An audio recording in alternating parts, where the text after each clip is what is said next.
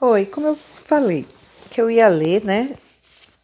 E deixar gravado aqui para vocês em áudio o que diz a Bíblia.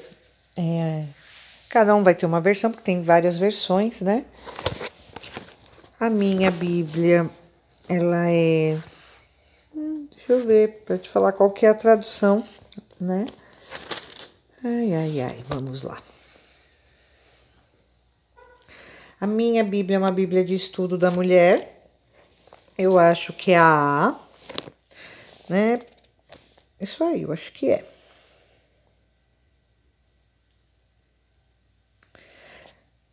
Da Ormartian Storm. Storm Ormartian. É uma Bíblia de estudo, tenho ela faz muito tempo. Tradução dos artigos e das meditações. Mundo Cristão. É uma tradução do mundo cristão é isso aí, galera. Vou ler Provérbios 31, 10. Mulher virtuosa, quem a achará? O seu valor excede muito a de rubis. O coração do seu marido está nela confiado, e a ela nenhuma fazenda faltará. Ela lhe faz bem e não mal todos os dias de sua vida. Busca lã e linho e trabalha de boa vontade com as suas mãos eu vou fazer assim: é, eu vou voltar à leitura e vou falar versículo por versículo, fica mais fácil, né? Vamos lá? Então, voltando, Provérbios 31, a partir do versículo 10. Versículo 10: Mulher virtuosa, quem a achará? O seu valor excede o de rubis. 11.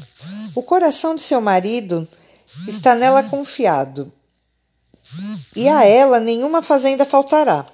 12. Ela lhe faz bem e não mal todos os dias da sua vida. 13. Busca lã e linho e trabalha de boa vontade com as suas mãos. 14. É como um navio mercante, de longe traz o seu pão. 15. E ainda de noite se levanta e dá mantimento à sua casa e à tarefa das suas servas. 16. Examina uma herdade e adquire-a, planta uma vinha e com o fruto de suas mãos.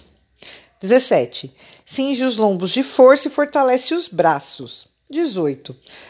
Prove e vê que é boa sua mercadoria e a sua lâmpada não se apaga de noite. 19.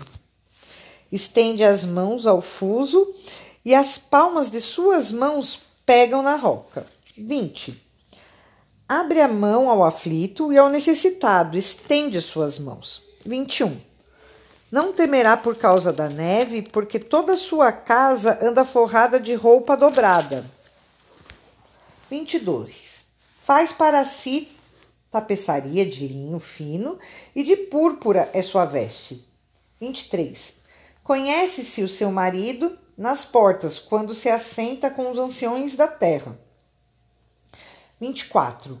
Faz panos de linho fino e vende-os e dá cintas aos seus mercadores. 25.